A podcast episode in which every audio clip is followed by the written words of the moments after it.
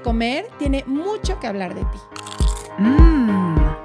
Aquí vas a escuchar historias reales de personas reales que también han estado en la búsqueda de la dieta mágica. Se vale repetir postre. Es un espacio que da espacio a la dulzura, a la risa, al dolor, a la exploración. A lo que no te atreves a mirar. A lo que te da miedo contar. Es un espacio que te da espacio a ti. Hola, encantada de estar un lunes, martes, miércoles, jueves, viernes, sábado, domingo, porque quién sabe a qué hora y qué día nos puedas escuchar, que es la magia del podcast, que lo puedes tener a tu disposición cuando tú quieras, las veces que quieras. Y me encanta, como siempre, estar acompañada de Ana Belena. Ay, mi Adri. ¿Sabes qué también es bien padre de los podcasts? ¿No? Que dependiendo como que lo que necesites en ese momento, es el título que buscas. Sí, sí. No, totalmente. entonces, híjole, hoy no sé, como que me peleé con mi mamá, ¿no? Entonces buscas como algo, ay, este, es- este título me resuena, entonces ya le pones play. Exacto. Oye, ¿sabes qué me da mucha alegría? Hace unos días nos, nos compartió eh, Sofía Padilla, que estuvo con nosotros hace como que como dos meses o tres, que nos compartió pues su vivencia, su testimonio, ella con, con un trastorno, eh, y ya sacó su podcast y nos mandó un mensaje muy lindo a Ana y a mí, que pues se había inspirado mucho en. Entonces me encanta que además pues inspire, abra a lo mejor puertas diferentes, que conozcan a más gente, porque ese es el propósito. Y para la gente que la quiere escuchar, la puede encontrar en Spotify y se llama Sopita Curiosa. Me encanta. Me Para que la busquen y también la escuchen. Exactamente. Y hoy repetimos postre. ¡Yay! ¿Con quién, Adri? Cuéntame. Pues con alguien que nos ha acompañado eh, ya en varias ocasiones. Ella es Karen Betech, nutrióloga. Bienvenida. Bienvenida. Muchísimas gracias, gracias. Encantada y muy contenta de estar aquí con ustedes y con su público, por supuesto. Porque además Karen tiene pues ya muchos años trabajando no solo en la parte de la nutrición como tal, sino ayudando a gente con trastorno. Eh, y pues hoy un tema que a mí en lo particular me, me llama mucho la atención, lo traigo desde hace tiempo ahí en la cabecita, y es cómo se viven eh, los trastornos en la edad adulta, porque hemos traído muchos testimonios de chavitas, eh, adolescentes, pero eh, no, se escucha tanto qué pasa con el trastorno ya en una edad adulta. Si se puede gestar un, un trastorno en la edad adulta o no, si, cómo, cómo se vive, cuáles son como los, eh, pues no sé si decirle la- las consecuencias o los rezagos quizá de haber tenido un trastorno en, en- a edad más corta. En fin, de todo eso queremos platicar contigo, Karen. Claro que sí, encantadísima de la vida y me gusta porque ustedes le dan ese toque diferente al tema. O sea, no es nada más hablar de trastornos y hablar lo que todo el mundo ya sabe o lo que todo el mundo ya habla, sino encontrar un espacio en donde podemos buscar algo diferente. Y este, este tema es realmente muy, muy valioso. Eh, eh, El trastorno de la alimentación, claro que se presenta en la edad adulta y muchas veces ya viene gestándose, o sea, ya lo traen desde chavitas, pero, pero a veces puede aparecer en la edad adulta, ¿no? O sea, no necesariamente lo traen desde antes. Ok, ok, eso está bien interesante, porque como que le hemos puesto muchísima atención a las chavitas, que claro, creo que son la, o chavitos hoy, que son como la población más vulnerable por los cambios quizá que están teniendo, por pues, todo el tema de imagen corporal que los bombardea. Y me viene, no sé si tú me corregirás o no, Karen, que hasta desarrollar o seguir teniendo un trastorno en la edad adulta, hasta casi, casi es como fuera de lugar, ¿no? Como Claro. hasta vergonzoso, como, eh, ok, lo entendería una chavita y quizá toda la familia voltea y, y atiende, y, pero yo en lo personal que tuve un caso eh, con alguien que fue a uno de mis talleres y que nadie de su familia sabía que tenía un trastorno. Ella ya con, hijos grandes, de hecho ya con nietos, y no sabía nadie de su familia que tenía un trastorno. Pero Eso justamente... Pero Adri, eh, este caso que estás hablando lo desarrolló en la edad adulta. Te mentiría muchísimo, eh, no lo tengo ahorita muy, muy claro. Eh, si, lo si ya se venía gestando desde antes, imagino que sí, pero sí, ah, ya me acordé, pero sí se le, se le desarrolló, de hecho, ya con sus hijos como ya más grandecitos. Ok, ok. Es que muchas veces es difícil identificar cuándo, cuándo empezaron.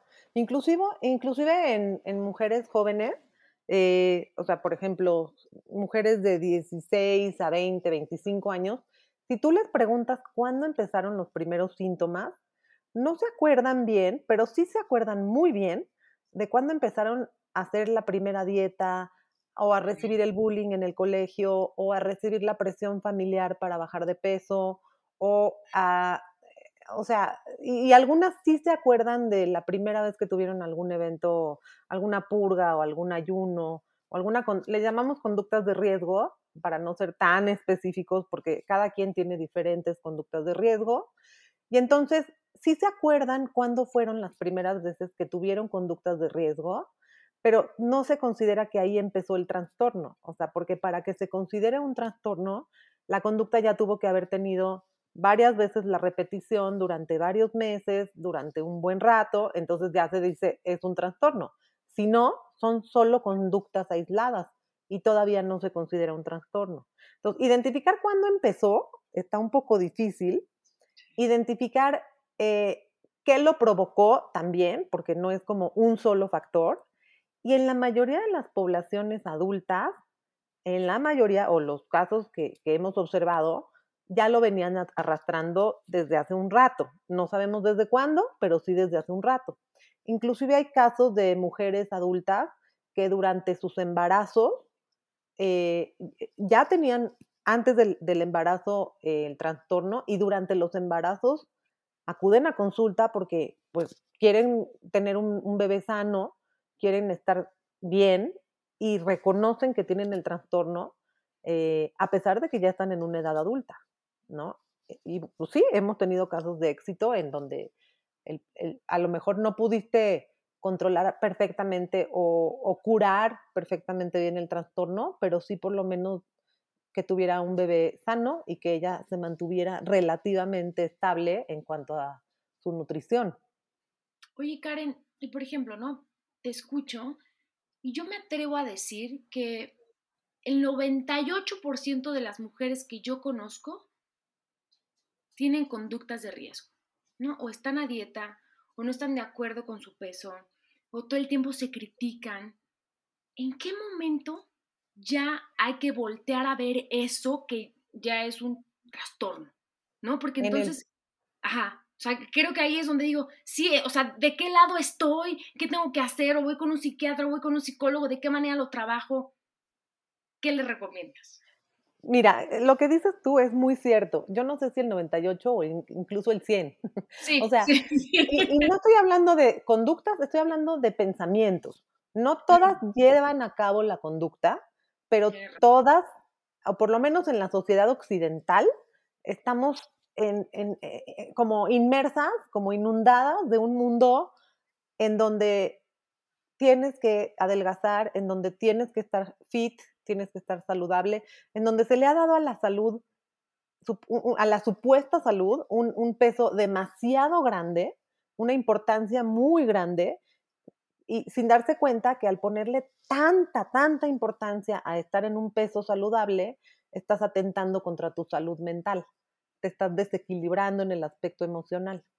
Entonces, ¿cuándo es el momento? Desde el primer momento en el que tú sospeches que tienes o unos, una serie de pensamientos constantes y continuos sobre la figura, sobre la imagen corporal, sobre los estándares de belleza, sobre eh, lo, que tienes que comer o dejar de comer para verte de tal o cual manera, eh, la cantidad de ejercicio que tienes que hacer. O sea, no quiere decir que si tú te pones a cuidar lo que comes, y a cuidar el ejercicio que haces, ya tienes una conducta de riesgo. Eso no es una conducta de riesgo.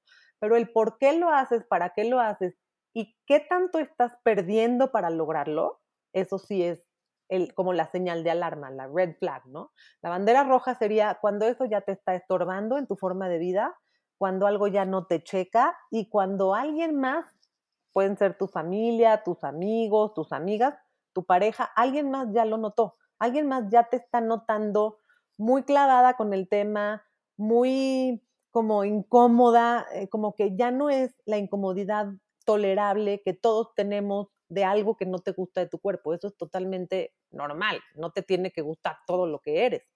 Es normal que una parte no te guste, que hayan cosas de ti que no te gusten.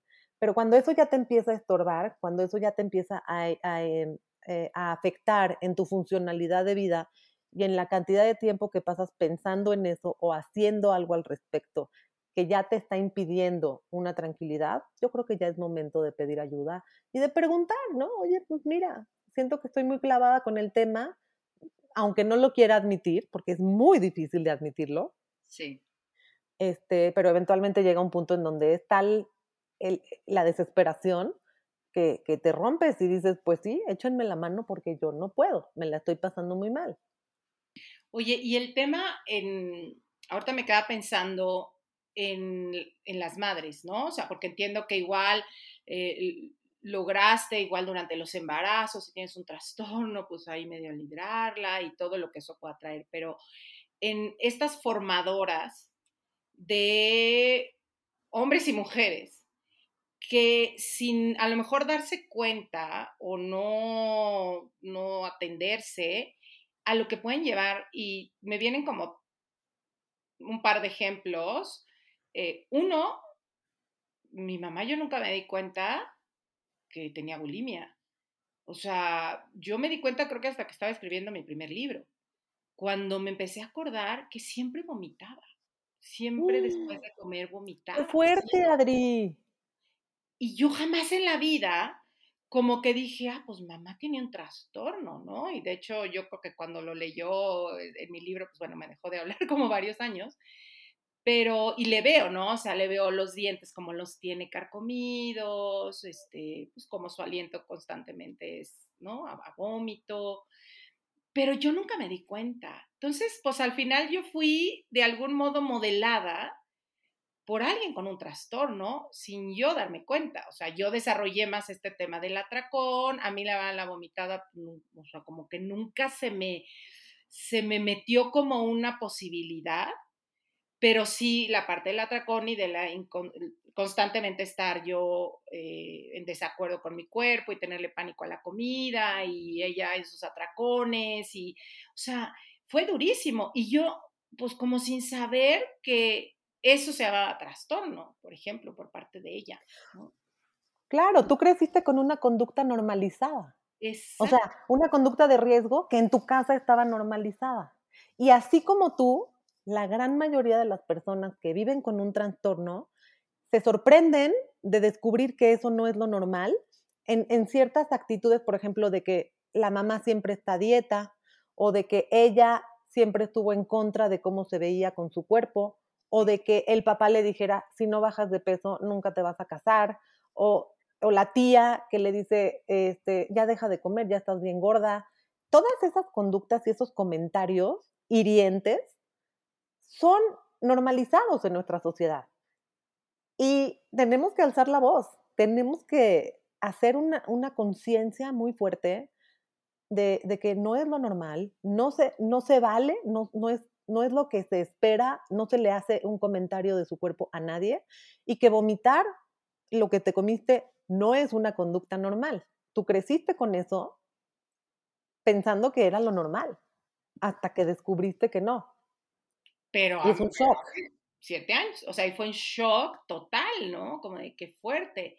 Y también me viene el caso, a mí me, me, habla una vez una chava, oye, por favor, atiende a, a, la hija de una amiga mía. Le dije, es que yo no trabajo con, con, adolescentes, la verdad no es mi campo de trabajo, sé que es bien complejo, no sé qué, pero bueno, tenía como 17 años.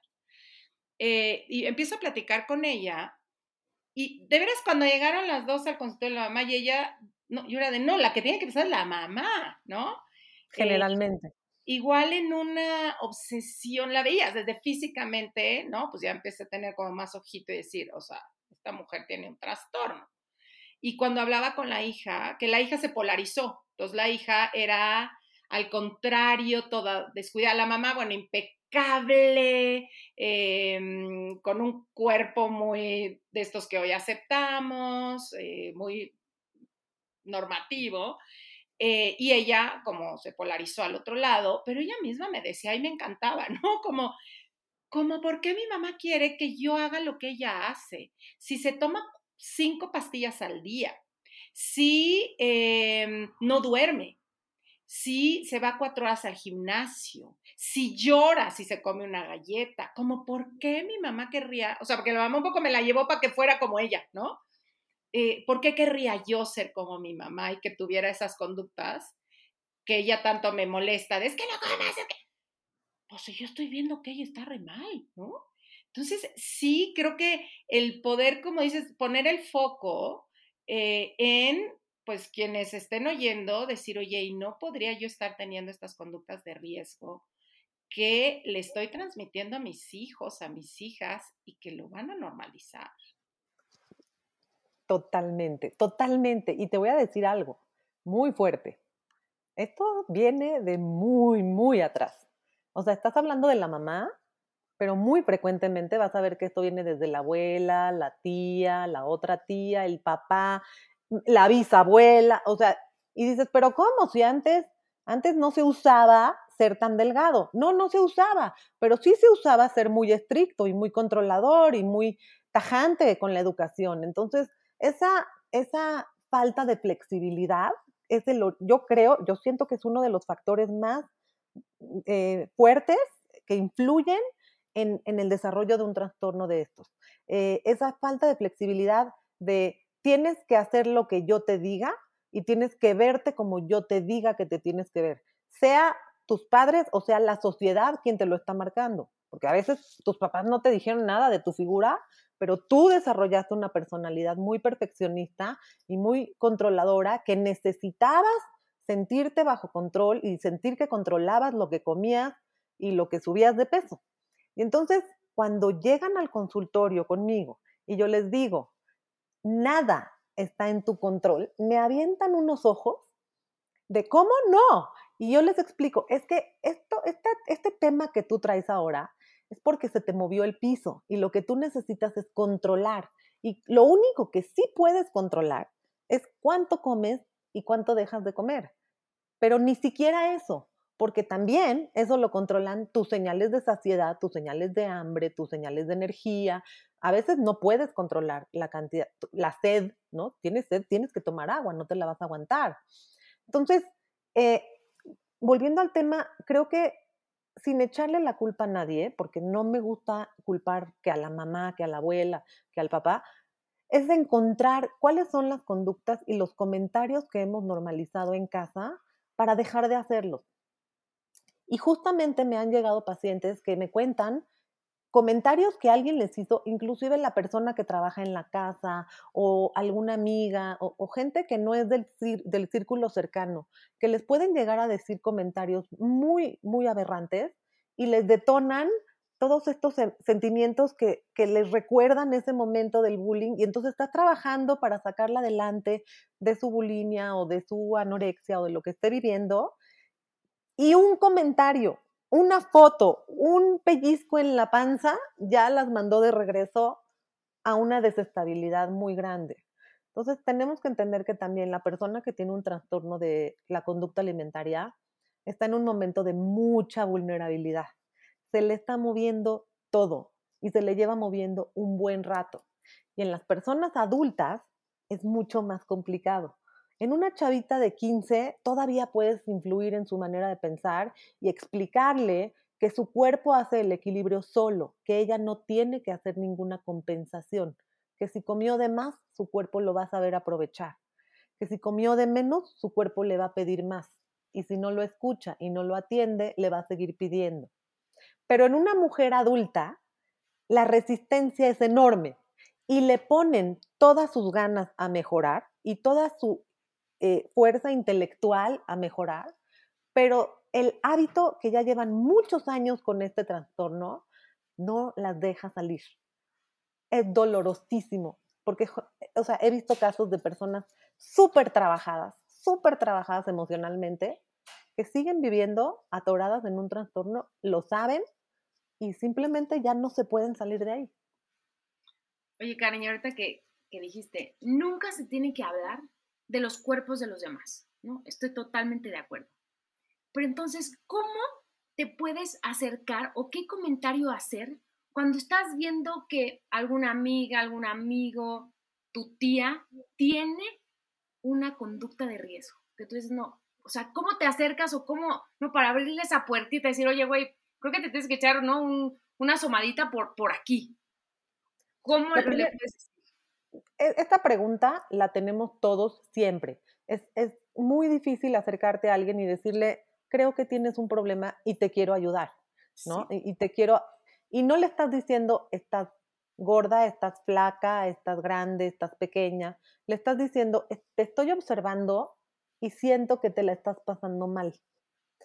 Y la negación va a ser la primera respuesta. Siempre te van a decir, no es cierto, yo no tengo nada especialmente alguien que ya es adulto y que sabe que tiene un buen rato, que la gente la para en la calle y le dice, te vas a romper de lo delgada que está, o que la gente que convive con ella la sabe que vomita o sabe que vive un dolor muy grande al no tener el cuerpo que ella quisiera tener, etc.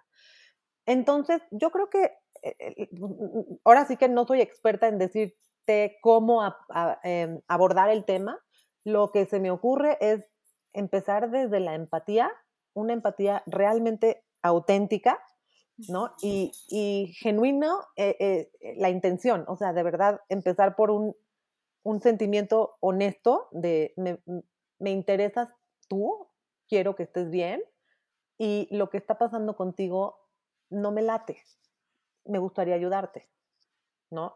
Y te va a decir que no, y se va a enojar contigo, y probablemente te va a voltear la cara y a cerrar la comunicación, pero tú ya dejaste ahí eh, una invitación abierta a apoyarla, a que sepa que cuenta contigo en el momento en el que esté lista para dar el primer paso. Y en algún momento eso se va a quedar en su mente, se va a, a procesar y en algún momento se va a quebrar y probablemente pida ayuda. Ojalá. Ahora, en, en algunos casos me ha pasado que los hijos traen a la mamá y no le preguntan. O sea, los hijos traen a la mamá, mi mamá está bajando mucho de peso, no la veo bien, llevamos muchos años con esto, necesitamos que esté bien. Pero como ella es adulto y es autosuficiente, mantener a la mamá en el programa es lo difícil. ¿Ok? Son casos muy difíciles. Doloroso, ¿no? De, muy doloroso. Porque además, como tú decías, puedes estar mega trabajada, puedes tener toda la intención, puedes ver a tus hijos sufriendo y de pronto no lo puedes parar, ¿no? O sea, que de pronto va más allá de la voluntad, porque pues ya que a lo mejor ver que tus hijos eh, te, lloren, a lo mejor de mamá ya no vomites o mamá ya no hagas, no sé, tal conducta, y que la respuesta eh, sea o quítate y cállate, no me importa, o no puedo, ¿no? Entonces sí. generalmente no, no es fácil.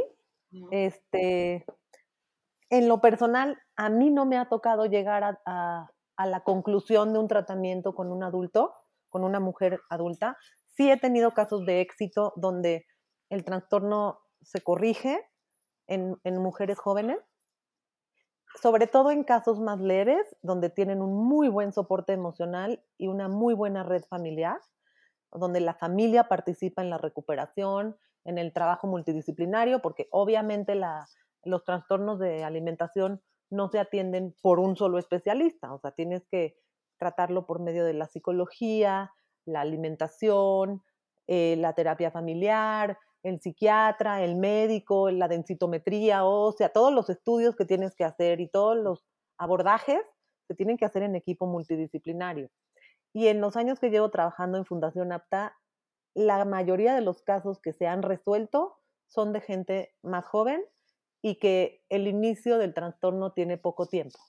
Cuando el trastorno ya lleva muchos años, se arraiga muy fuerte, se, se acostumbran a las conductas y, ya son parte de su vida, ya son parte de su función, de, funcionar. No pueden funcionar si no llevan a cabo las conductas de compensación. Qué fuerte, porque además ahorita que hablas de todo el, el equipo multidisciplinario que entra, la familia, el sostén, pues yo me imagino, no sé, en alguien, pone de mi edad, ¿no? Yo tengo casi 52. Este, ya con dos hijas, ¿no? Adolescentes, eh, que te, te, tienes que hacer cargo de ellas, este, que, que tú eres el sostén, que, pues no está tan fácil decir, bueno, pues ahora cómo entra un sostén además de familia y además cómo entran todos estos tratamientos. O sea, es, creo que bien complejo, ¿no? Todo lo que se presenta ya a una edad adulta eh, con, con un trastorno.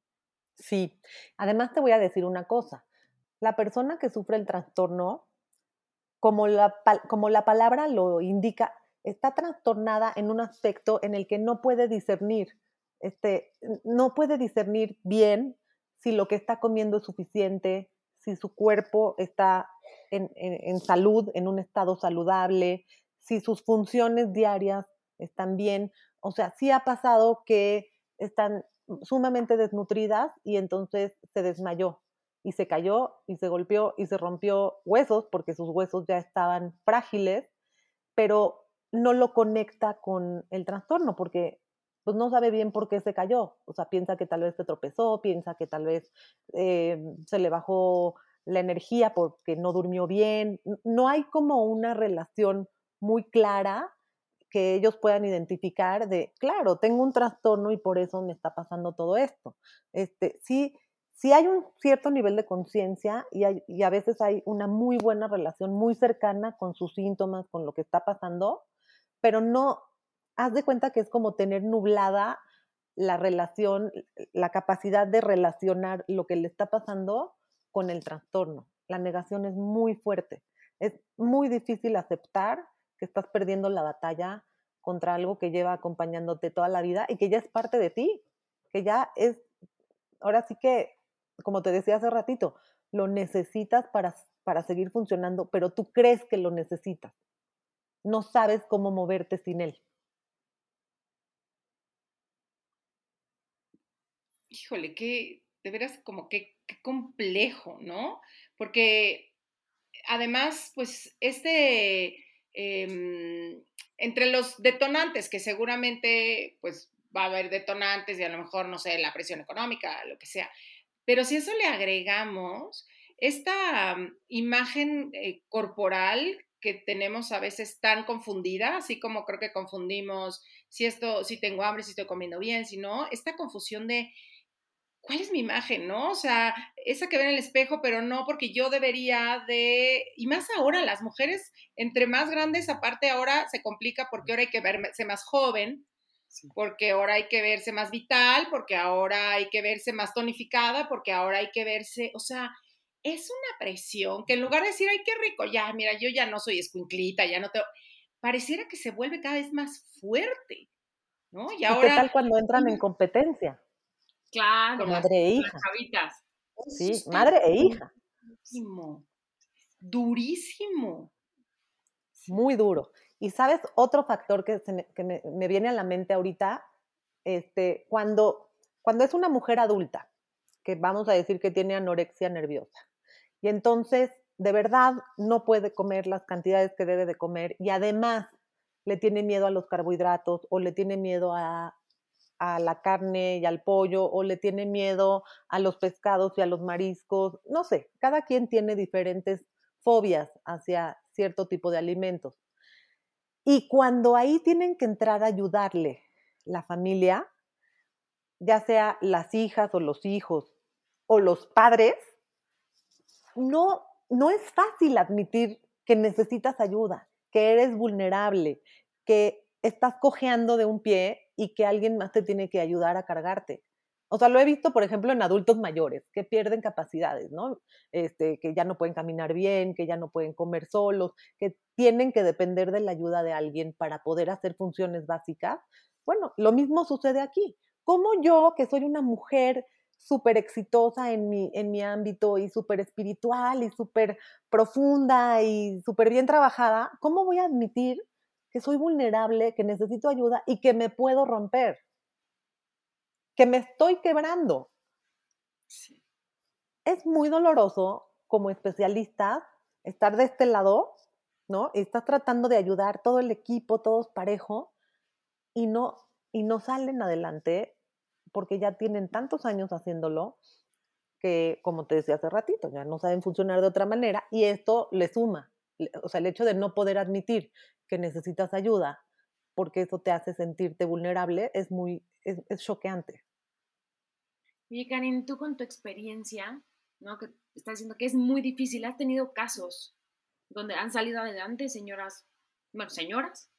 No, eso es lo que te decía. La mayoría de los casos de éxito han sido mujeres jóvenes, algunos, algunos hombres jóvenes con poco tiempo desde el inicio del trastorno. Los pocos, porque no son muchos los casos de mujeres mayores, digamos mayores de 29 años, o sea, de 30 para arriba, no son muchos los casos que a mí en lo personal me han llegado. O sea, no, no he tenido más de 10 casos de, este tipo. Eh, y los poquitos que tuve algunas duraron hasta un año en tratamiento, de verdad poniéndole todo de su parte, hasta que llegó un punto en que dijeron, eh, generalmente cuando les propones el siguiente paso, o sea, mira, llevas un año trabajando, me gustaría que alguien más participara contigo, tal vez un acompañante terapéutico, tal vez tus padres, tal vez tu pareja, tal vez tu hermana. Ahí es donde dicen, no, ya no quiero aceptarte enfermo ante alguien más, aceptarte débil ante alguien más, es muy difícil y lo entiendo. O sea, yo no sé si yo podría pedir ayuda estando tan envuelta en, un problema que no me deja ver claro. Sí, porque como decía yo al principio, hasta casi, casi vergüenza, ¿no? O sea, como yo puedo estar teniendo un trastorno, o sea, como yo puedo no estar manejando esto. Sí, qué complejo. Y entonces, eh, ¿cómo, pues, qué es lo que podrían hacer? Pues como acompañarse lo mejor que puedan, como decir, pues bueno, esto me va a acompañar y a lo mejor ponerse en los menos riesgos posibles. Mira, cuando un trastorno ya lleva mucho tiempo así, y ya es crónico, ya llevan muchos años, incluso en niñas jóvenes, ¿no? Tengo algunas, algunos casos ya muy resistentes de mujeres de 21, 22 años que ya llevan muchos años con el trastorno, o mujeres de 35, 45, hasta 60 y tantos que, que están realmente afectadas por el, por la, sobre todo anorexia. Sí he tenido algunos casos de bulimia, en donde la mamá decía, pero mis hijos no se dan cuenta, pero yo creo que sí, yo creo que en el fondo como, como tú lo viste en tu mamá, ¿no? O sea, tu mamá creía que tú no lo veías, pero pues sí, sí, percibías algo y si no lo veías, se siente algo, algo no encaja y generalmente el niño se siente como algo no encaja, pero no lo puedes explicar. Pero bueno, este, decía, en los casos en donde ya llevan mucho tiempo, ya se le puede considerar un caso crónico, lo que hacemos en el equipo es, ok, no la podemos sacar de ahí, no, podemos resolver el trastorno o, desaparecerlo o curarlo o controlarlo, pero como dices tú, Adri, es vamos a tratar de mantener lo más estable su salud nutricional, su salud emocional y su salud psiquiátrica, ¿no? Y entonces vamos a cuidarle los huesos y vamos a darle suplementos y vamos a tratar de disminuir la frecuencia de las conductas. Si vomitaba tres veces diarias, pues que vomite una en vez de tres, este, o, menos, ¿no? Lo, lo, menos posible. Y eso es en cualquier edad. Es tratar de solucionar en la medida de lo posible para que los síntomas disminuyan o las conductas de riesgo disminuyan. Que no se le vaya a lastimar el esófago, que no se le vayan a desgastar los dientes, que no vaya a perder densidad en los huesos, lo más que se pueda. Pero es una, es una lucha exhaustiva. Qué fuerte lo que estás diciendo, Karen, en serio. muy fuerte, sí, es muy fuerte. Sí, muy fuerte. O sea, porque aparte hablando de los rangos de edad, yo pensé que, ay, no, alguien que ya tiene 60 es muy difícil, pero cuando ahorita que dijiste 30, o sea, de verdad estoy en shock. Pues es que pensamos que están empezando los trastornos cada vez a edades mucho más tempranas. Sí. sí, como hemos tenido, a mí no me tocó directamente, pero supe de un caso de una niña de nueve años y si no me equivoco, tengo que preguntar, pero creo que llegó una niña de, de seis años ya a dieta, a dieta y con, y con dismorfia, o sea, con trastorno de la imagen corporal. Es que esto está grueso, porque ahorita estamos hablando de cómo esto no viene de ahorita, ¿no? Viene quizá también de la abuela, de tantas conductas restrictivas, o no, a lo mejor no tanto con la comida, pero en el cómo te tienes que ver y demás.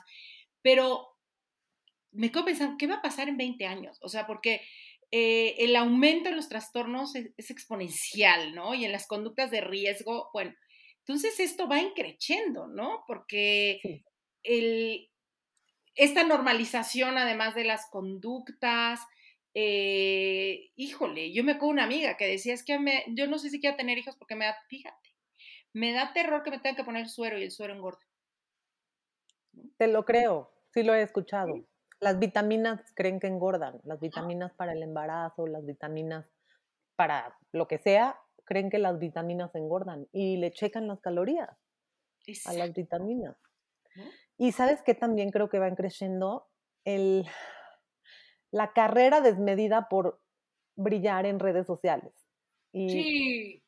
Yo no crecí con eso, ¿no? O sea, yo en la escuela llevabas tu cámara a la escuela el último día de clases o, el día de la graduación y wow, esas son las únicas fotos que te tomabas en la escuela. Ahorita no, ahorita estás todo el día, tienes la cámara frente a ti y además te tienes que estar subiendo imágenes este, en Instagram o en cualquier red que tú manejes.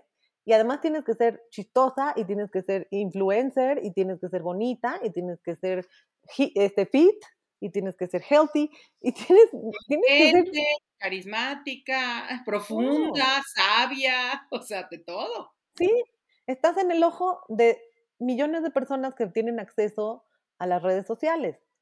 Estás bajo la lupa constantemente. No tienes una privacidad, no tienes un espacio donde te puedas relajar y verte un poquito despeinada, un poquito desmaquillada, sacar la panza, jorobarte un poquito. O sea, no tienes ese espacio, tienes que quedar bien. Es como estar frente a las cámaras todo el tiempo.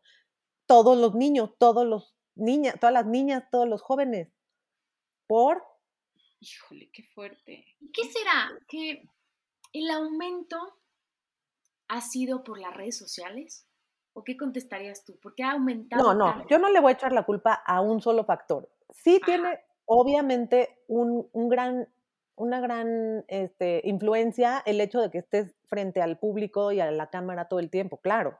Pero no todos vamos a desarrollar un trastorno por estar expuestos. Algunos nos vamos a defender mejor que otros, dependiendo de nuestra autoestima, nuestro trabajo, nuestra seguridad y nuestro ah, eh, pasado, ¿no? O sea, con, cómo crecimos en casa, qué tanto nos validaron por quién somos o por la imagen que damos, qué tanto nos validaron porque teníamos las buenas calificaciones o porque simplemente somos parte de la familia y nos aman, ¿no? O sea, creo que depende mucho el terreno en el que creciste, tu personalidad, obviamente, las conductas que observaste, el, el entorno, o sea, hay como mil factores, pero sí creo que estar expuesto en redes sociales se tiene que normar, se tiene que moderar, se tiene que platicar, se tiene que orientar.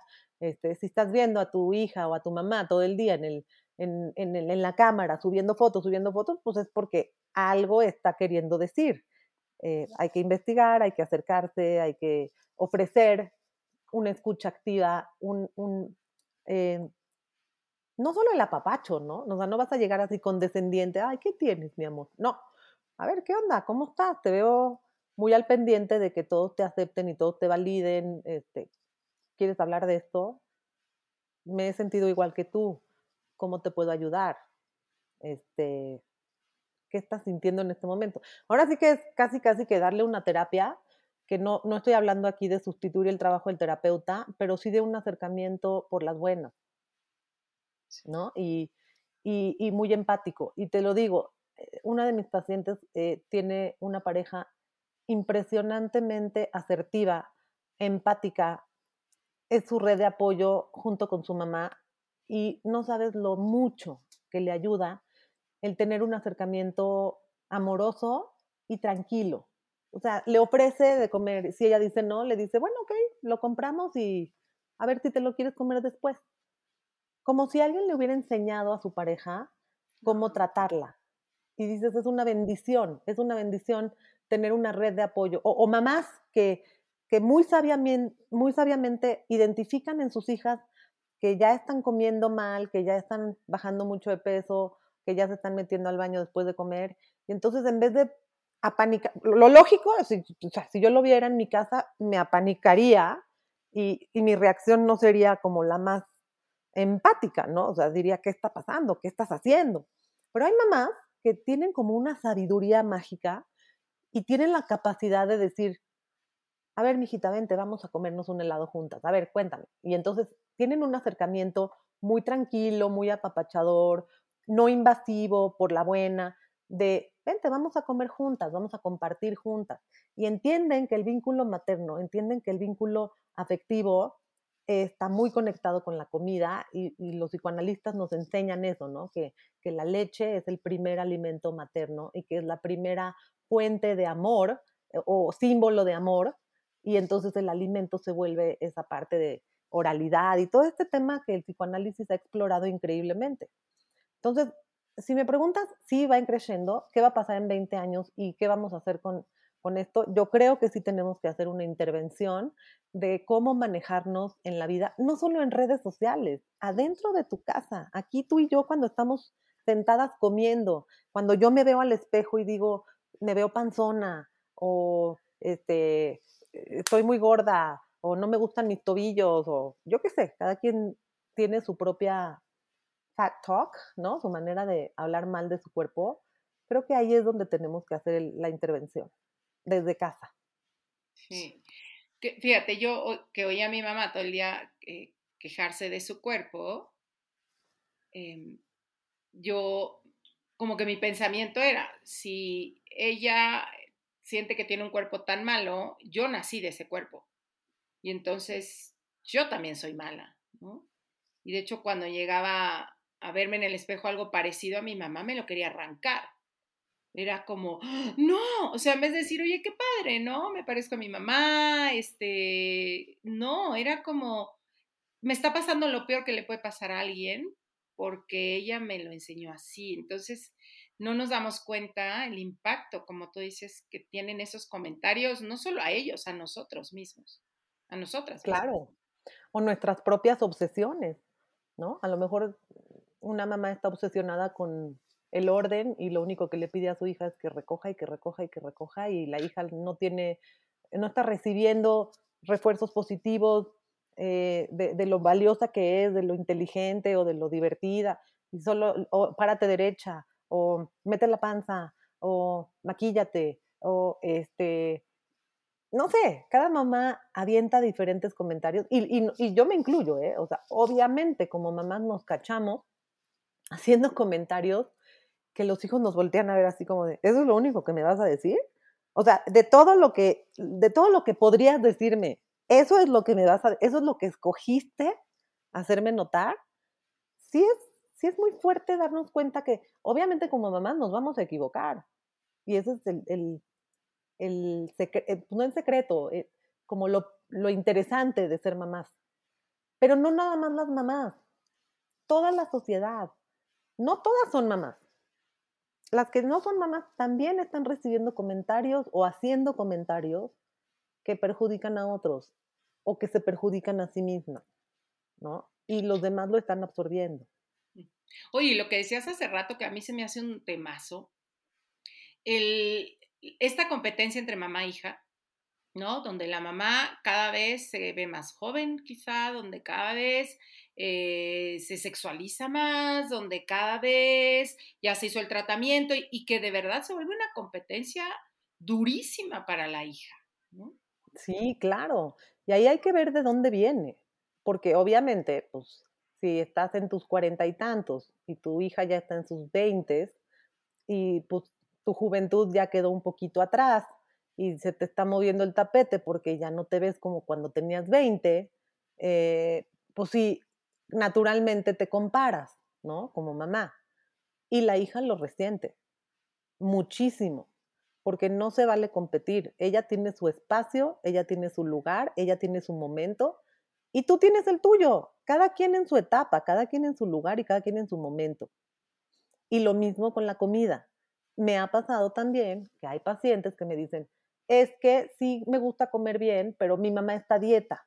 Entonces yo tengo que comer lo que mi mamá se prepare y como no come carbohidratos, pues no hay arroz en la casa y no hay pan y pues es lo que hay y es lo que puedo comer. Y como le explico que los carbohidratos no son veneno, no son el demonio, no son los culpables de que alguien engorde o, tenga mayor peso o mayor grasa de lo que debería de tener, este, y que, y que, y cómo le quitas el miedo y la culpa por comerse una rebanada de pizza. O sea, una, no te estoy diciendo toda la pizza completa. Una rebanada de pizza puede detonar una gran cantidad de culpa en personas que tienen a los alimentos satanizados. Y es muy difícil sacarlos de ahí. Qué, qué, complejo es este tema. De verdad. O sea, pienso y digo, wow. O sea, hay, hay como, no, muchos, tiene muchos laditos, muchos laditos, muchos laditos y es, podemos estar aquí hablando horas y es más, yo te invitaría, Karen, a que repitamos otra vez postre contigo, a que toquemos ese tema de las mamás y las hijas. Claro que sí, me encanta la idea, con muchísimo gusto. Y, les, y, lo reitero, aquí no es echarle la culpa a nadie, es identificar cuáles son las conductas que tenemos que pueden estar propiciando y normalizando conductas de riesgo, filosofías gordofóbicas, eh, eh, movimientos que llevan a la persona a no estar satisfecha con su imagen corporal, con su autoestima, y que de ahí surgen otros muchos trastornos, entre ellos el de la conducta alimentaria, pero hay otros muchos más. Eh, si lo podemos prevenir, ojalá dentro de 20 años estemos en otro lugar, en un lugar mucho mejor, mucho más empático eh, y mucho más saludable, sobre todo emocionalmente. Pero ahí vamos, Karen, poco a poco, ¿no? Espacios como este, a lo que tú te dedicas, ¿no? Hay también varios movimientos en redes que cada vez somos más, que estamos levantando la mano diciendo, esto está mal, ya no queremos vivir así y estamos, ¿no? Ahí poniendo alguito. Así es, así es. Es una guerra constante que tenemos que hacer y pues ojalá que esto se convierta en una lucha en equipo, que no se formen bandos, porque también ya estoy viendo que las antidietas contra las Health at Every Size, contra los médicos bariatras, o sea, es un desastre, es un desastre. Si lo que queremos es ayudar, lo que queremos es ayudar, tenemos que unirnos como comunidad para buscar objetivos comunes y hacia ahí remar todos juntos. Exacto. Ay, qué, qué padre. Y sí, yo te invitaría a que sigamos hablando de esto, que hablemos de imagen corporal, por ejemplo, ¿no? Creo que es un, un temazo. Y que ya, se queda ahí como el postrecito pendiente, Karen. Claro que sí, encantada de la vida. Cuando gusten, aquí estamos. Karen. ¿Y dónde encontramos? Ah, vas, vas. Si hoy fueras un postre, ¿qué postre serías? Ay, un pastel de chocolate relleno de chocolate y cubierto de chocolate. no quepa duda que te gusta el chocolate y que eres un chocolatazo. Absolutamente. Y mañana lo voy a preparar. ¡Ay, qué rico! ¿Dónde te encontramos, eh, Karen? En redes sociales estoy como nutrióloga Karen Betech. Eh, estoy en el Hospital Ángeles de las Lomas. El número es 55 52 47 14 73. y también, pues si se vale, me gustaría echarles una invitación, un, comercial. estamos abriendo un diplomado de el manejo multidisciplinario del trastorno de la conducta alimentaria que está dirigido a profesionales de la salud que se quieran especializar en el manejo multidisciplinario de los trastornos eh, desde el punto de vista psicoanalítico. Entonces va a traer psicoanálisis, va a traer nutrición, va a traer psiquiatría y va a traer mm, mm, eh, ética y familia, que son los cuatro abordajes que tenemos en, en la fundación, en Fundación APTA. El diplomado está avalado por Fundación APTA y por la Sociedad Psicoanalítica de México. Entonces, pues para los profesionales de la salud que quieran empaparse un poquito más del tema y buscar la manera de abordar el tema, o por lo menos, si no lo van a atender, que por lo menos no perjudiquen más, ¿no? O sea, que no hagan comentarios que pueden perjudicar a la persona. Los invitamos a, a que nos sigan y a que se incluyan en este diplomado. Y también, si alguien necesita ayuda, nos pueden buscar en Fundación APTA eh, que es el lugar a donde yo trabajo. Eh, eh, de ahí me mandan a todos los pacientes con trastornos de la conducta alimentaria. Si me permites, ¿puedo dar los teléfonos? Claro, claro. Ok, entonces, si eres o tienes a alguien que sospeches que tiene un trastorno de la conducta alimentaria, nos puede llamar a Fundación APTA al 5523 43 11 42. Perfecto. Karen, muchísimas gracias. Gracias a ustedes, les mando un abrazote. Disfruten muchísimo su semana y gracias por invitarme. Gracias a ti, un abrazo a las dos. Qué delicioso postre nos echamos hoy. Sí. Definitivamente sí. Si te gustó el podcast, pasa la voz y no olvides suscribirte.